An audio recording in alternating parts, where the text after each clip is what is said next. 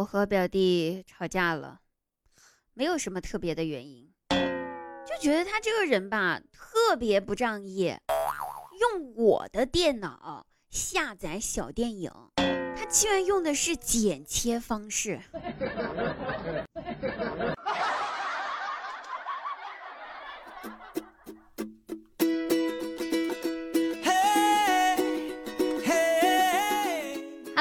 我依然是你们的滴答姑娘，开心听滴答，不开心更要听滴答哟。喜欢滴答的朋友呢，记得把滴答的关注点上呀。来来来，经常熬夜的年轻人们，你们有救了，以后再也不用担心了。听说呢，可以用草果、白芷、鸡壳、桂皮、肉蔻、砂仁、甘草各十五克。磨成粉，冲水之后每日口服，这样子的话呢，猝死了之后火化骨灰比较香。那如果你需要购买以上这些东西的话呢，可以喜马拉雅搜索“滴答姑娘”四个字，点头像进入滴答姑娘的个人店铺，你们去购买哦，里面应有尽有哟，还很便宜哟。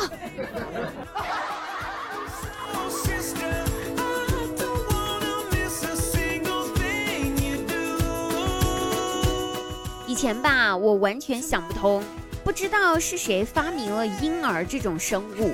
婴儿这种生物的话，那属于一种什么呢？完全无法沟通，就好像裸机一部，没有配置任何文档，而且待机时间呢还非常的短，两小时就得充一次电，关键还无法退货。后来吧，我才知道。大家不是喜欢婴儿这种生物，主要是大家喜欢婴儿这个生物的开发过程。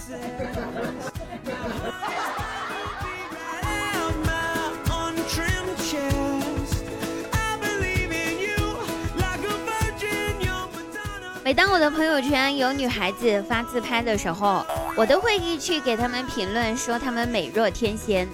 只要他们追问我像哪位天仙的时候，我才会具体的回答他，像天蓬元帅、太上老君，还有巨灵神。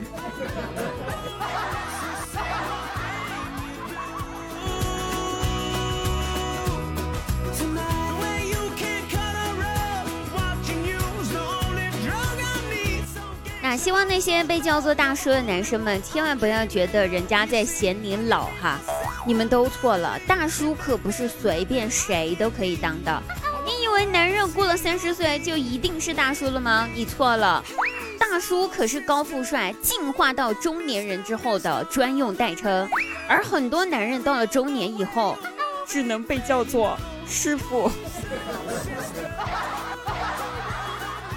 所以啊。以后有人叫你们大叔，不要沮丧。就像我到我这年龄了，有人叫我阿姨，我还得谢谢人家，你知道吗？还好他没有叫我大妈。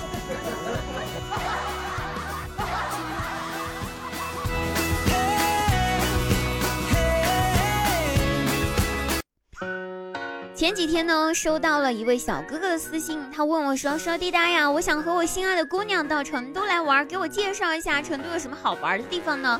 那在此呢，我郑重其事的回答一下，带心爱的姑娘来成都的话呢，好玩的地方可多了，比如七天连锁酒店、万达瑞华酒店、四川锦江宾馆、成都恒鼎世纪酒店、成都全季酒店等等等等等等这些地方。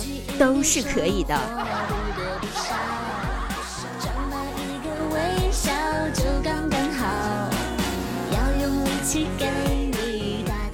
当初我姐姐呢，呃，姐夫给她求婚的时候比较奇葩，是在微信上发的微信信息求的婚。我姐夫问她说：“亲爱的，你愿意嫁给我吗？”我姐瞅了一眼手机，立马回复说：“你疯了吗？哪有人会在微信上求婚的呢？”啊！姐夫那头沉默了三秒之后，小心翼翼地说：“亲爱的，那要不你上 QQ？”，